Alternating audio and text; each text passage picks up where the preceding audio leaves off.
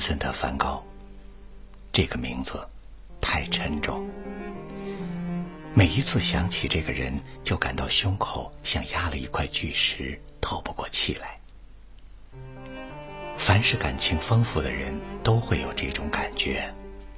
我爱他，不是同情，我没有他那样的经历。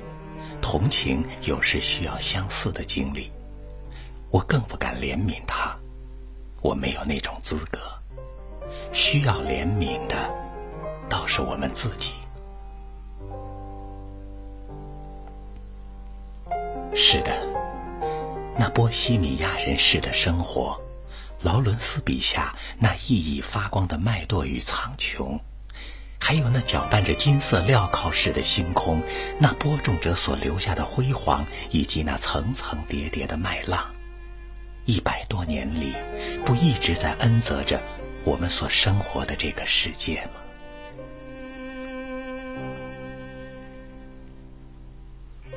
我几乎不敢看梵高的画册，看了让人欲哭无泪，几天都难受。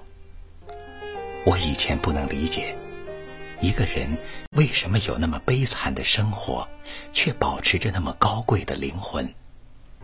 后来我慢慢懂得了，生来就高贵的灵魂与生活的贫穷没有什么关系。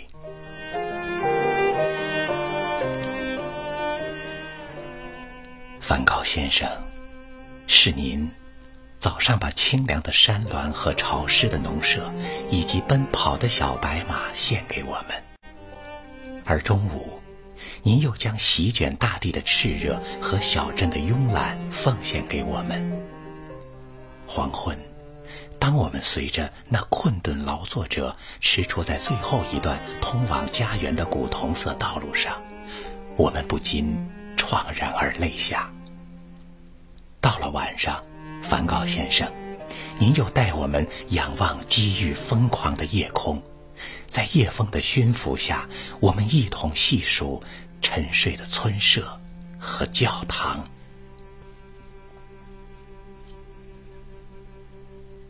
每一次，我看到梵高在疯人院里的自画像，就想起了这件事。一八八九年二月。梵高的邻居们联名把他送进疯人院，因为他那可憎的外表、忧郁的性格以及冲动义气，让邻居们讨厌。而他，竟然默认了。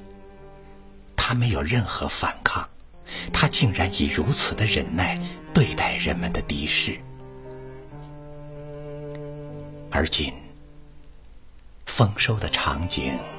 您再也看不到了，洋溢着雨露的朝霞，您再也看不到了。还有那洗衣服的正午，阿尔的吊桥，午夜曾令您激动不已的红绿浓重的夜间咖啡屋，还有春天那亭亭玉立、充满生机的小树，它们开着粉白的小花儿您都再也看不到了。如今，您那瞬间的注视已成为永恒，并将永远的映现在后世每一双被泪水如湿的瞳孔上，滋养着一代又一代年轻的灵魂。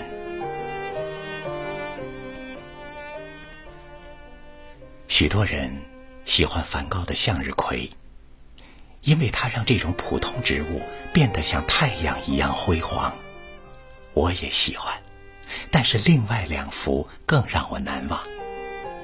一幅是他在1886年画的一双鞋，两只鞋子如同亲兄弟一般紧紧地靠在一起，暗示着梵高和胞弟泰奥之间无价的情谊。他们是那样的破烂，仿佛尝尽了人世旅途的艰辛与无奈，但他们却永远。左右相依，前后相随，永不分离。另一幅是梵高阿尔的诗，这是梵高的家。这个家没有一件奢侈品，但他却让这个家走进了永恒。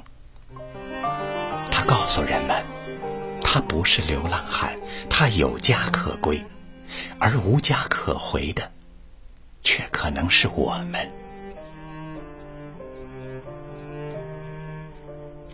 走过麦田，我听到一声枪响，一颗子弹射进了梵高的胸膛。他三十七岁。波德莱尔说：“他生下来，他画画，他死了。”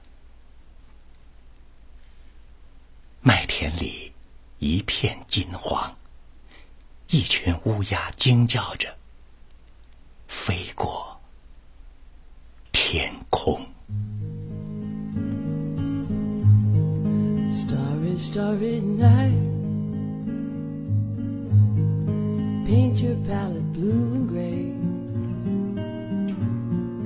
Look out on a summer's day with eyes that know the darkness in my soul. Shadows on the hills. Sketch the trees and the daffodils. Catch the breeze and winter chills in colors on the snowy linen